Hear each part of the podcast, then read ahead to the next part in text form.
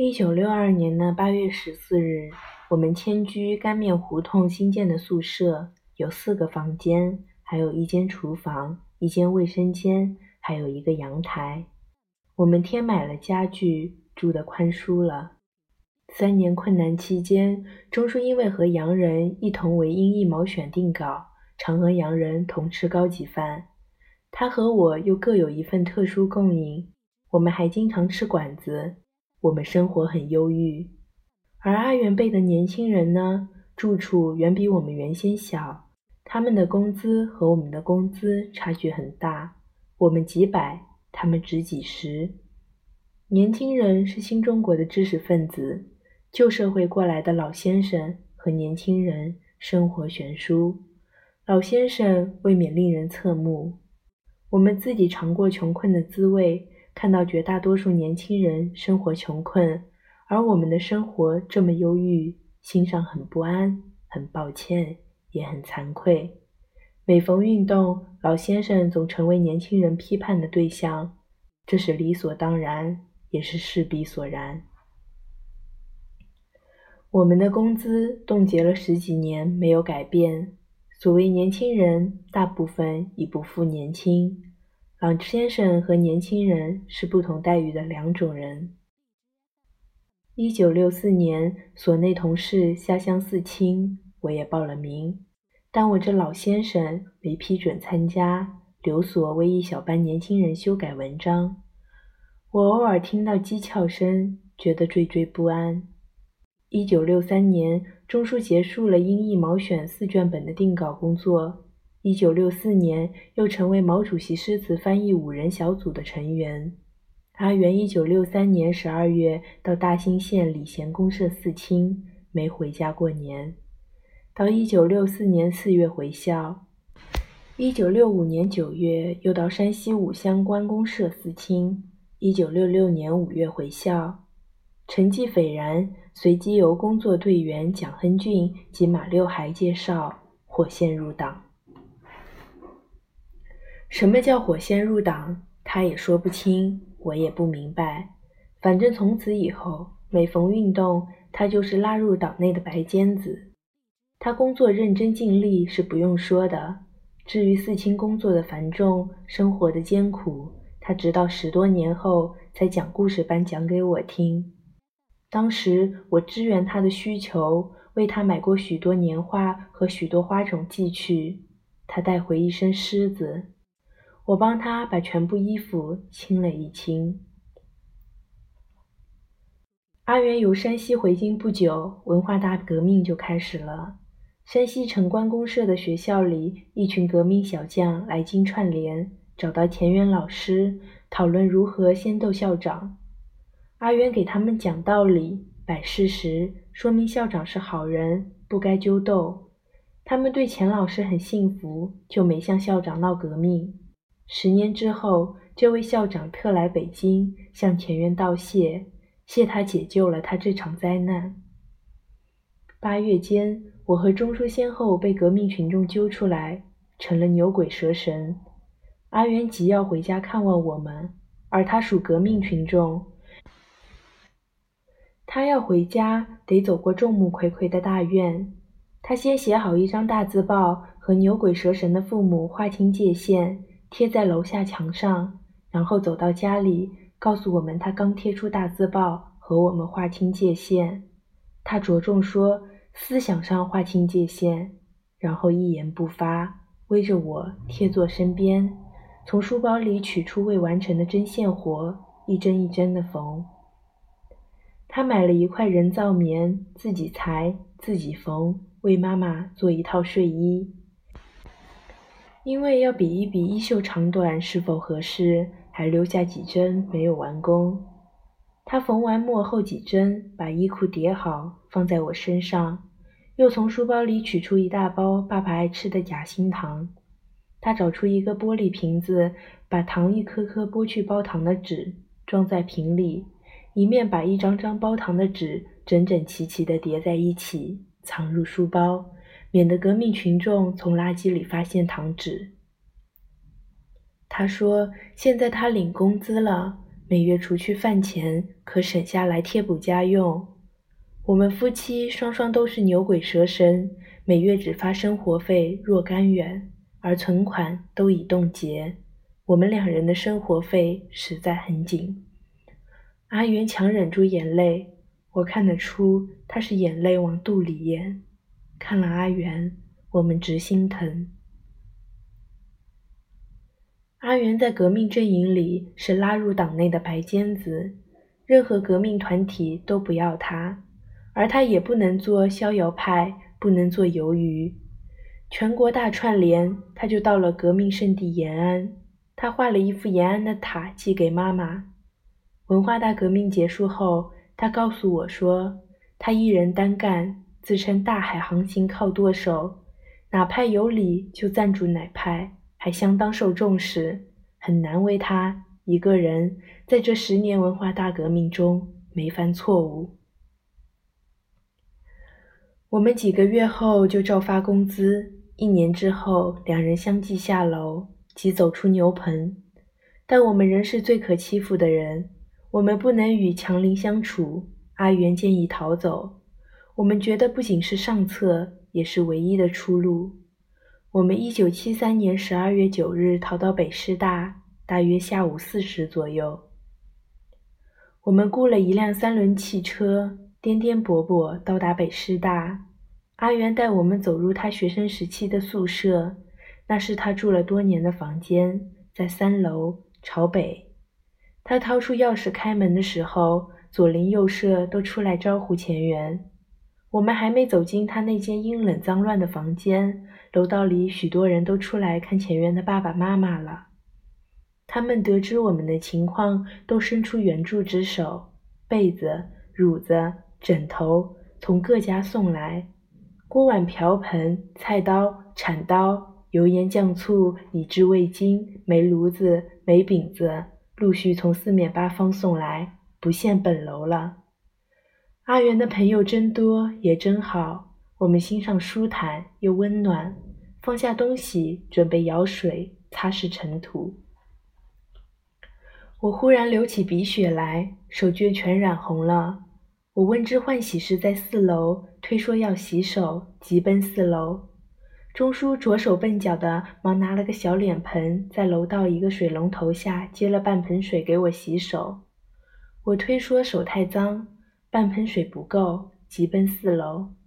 只听得阿元的朋友都夸钱伯伯的劳动态度好，我心里很感激他，但是我不要他和阿元为我着急。我在四楼换洗室内用冷水冰鼻梁、冰脑门子，趁间洗净了血污的手绢，鼻血不流了。我慢慢下楼，回到阿元的房间里。阿元见我进屋，两手放到背后，说声：“哎呀，不好了，大暴露了！”他的屋里那么脏又那么乱，做梦也没想到妈妈会到这间屋里来收拾。我爱整洁，阿元常和爸爸结成一帮，暗暗反对妈妈的整洁。例如，我搭毛巾边对边，角对角，齐齐整整。他们两个认为费事，随便一搭更方便。不过我们都很妥协，他们把毛巾随手一搭，我就重新搭搭整齐。我不严格要求，他们也不公然反抗。阿元这间宿舍有三只上下铺的双层床，同屋的老同学都已分散。他毕业后和两个同事饭后在这里歇午，谁也顾不到收拾。目前天气寒冷，这间房只阿元一人歇宿。书架上全是灰尘，床底下全是乱七八糟的东西。阿元是美工组成员，擅长调颜色。他屋里的一切碗碟杯盘全用来调过颜色，都没有洗。我看了大暴露，乐得直笑，鼻血都安然停止了。我们收拾了房间，洗净了碗碟。走廊是各式的厨房，我们也升上煤炉。晚饭前，阿元到食堂去买了饭和菜，我加工烹调。屋里床在沿墙，中间是拼放的两对桌子，我们对坐着吃晚饭，其乐也融融。因为我又没有这么多友人的同情和关怀，说不尽的感激，心上轻松而愉快。三人同住一房，阿元不用担心爸爸妈妈受欺负，我们也不用心疼女儿每天挤车往返了。屋子虽然寒冷，我们感到的是温暖。将近冬至，北窗缝里的缝愈加冷了。学校宿舍里常停电，电停了，暖气也随着停。我们只有随身衣服，得回家取冬衣。我不敢一人回去，怕发生了什么事情还说不清。我所内的老侯是转业军人，政治上过硬，而且身高力大。我央他做保镖，陪我回家去取了两大包衣物。他帮我雇了汽车，我带着韩衣回师大。阿元有同事正要搬入小红楼，他的华侨朋友出国了，刚从小红楼搬走。把房子让给了他。小红楼是教职工园宿舍，比学生宿舍好。那位同事知道我们住一间朝北宿舍，就把小红楼的两间房让给我们，自己留住原处。那两间房一朝南，一朝东，阳光很好，我们就搬往小红楼去住。那边还有些学校的家具，如床和桌子、椅子等。原有一个大立柜搬走了，还留着柜底下一层厚厚的积土。我们由阿元朋友处借用的被褥以及一切日用品都得搬过去。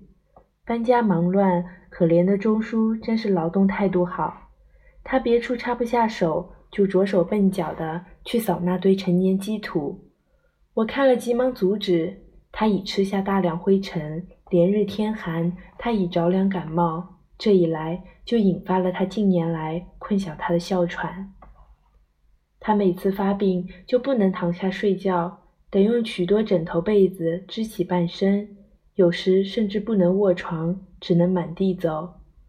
我们的医疗关系已从民放前的头等医院逐渐降级，降到了街道上的小医院。医生给点药吃，并不管事。他哮喘病发，呼吸如呼啸。我不知轻重，戏称他为“呼啸山庄”。师大的校医院和小红楼很近，阿元带我们到校医院去看病打针。可是他病得相当重，虽吃药打针，晚上还是呼啸。小红楼也一样停电停暖气。我回干面胡同取来的冬衣不够用，有一夜他穿了又重又不暖和的厚呢大衣，在屋内满地走。我已连着几夜合衣而卧，陪着他不睡。忽然，我听不见他呼啸，只见他趴在桌上，声息全无。我吓得立即跳起来。我摸着他的手，他随即捏捏我的手。原来他是乏极了，打了个盹儿。他立刻继续呼啸。我深悔闹醒了他，但听到了呼啸，就知道他还在呼吸。一九七四年一月十八日下午，我刚煮好一锅粥，等阿元回来同吃晚饭。校内批林批孔运动正值高潮，我听到钟叔的呼啸和平时不同，急促的快连续不上了。多亏两家邻居叫我快把爷爷送医院抢救。阿元恰好下班回来，急忙到医院去找大夫，又找到了校内的司机。一个司机说，他正要送某教师到北医三院去，答应带我们去抢救病人。因为按学校的规则，校内汽车不为家属服务。我给钟叔穿好衣裳、棉鞋，戴上帽子、围巾，又把一锅粥严严地裹在后背里，等汽车来带我们。左等右等，汽车老也不来。我着急说：“汽车会不会在医院门口等我们过去呀？”一位好邻居冒着寒风跑到医院前面去找，汽车果然停在那儿待等呢。邻居招呼司机把车开往小红楼，几位邻居架着扶着钟叔，把他推上汽车。我和阿元坐在他两旁，另一位病人坐在前座。汽车开往北医三院的一路上，我听到钟叔急促的呼啸，随时都会停止似的，急得我左眼球的微血管都渗出血来了。这是回校后发现的。到了医院，医生帮我把钟叔扶上轮椅，送入急诊室。大夫给他打针又输氧，将近四小时之后，钟叔的呼吸才缓过来。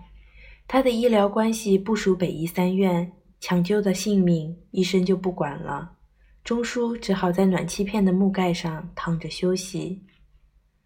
送我们的司机也真好，他对钱员说：“他得送那位看病的教师回校，钱老师什么时候叫他，他随叫随到。”钟叔躺在宽紧容身的暖气片盖上休息，正是午夜十二点。